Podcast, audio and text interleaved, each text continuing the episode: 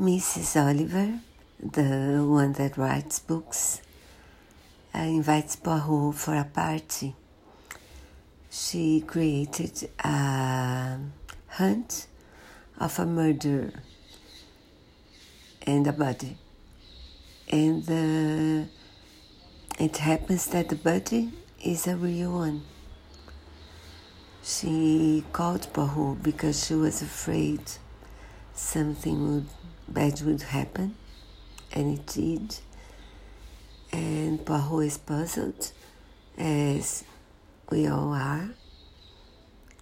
And the solution is very good, the story is good as well. So I do recommend this one.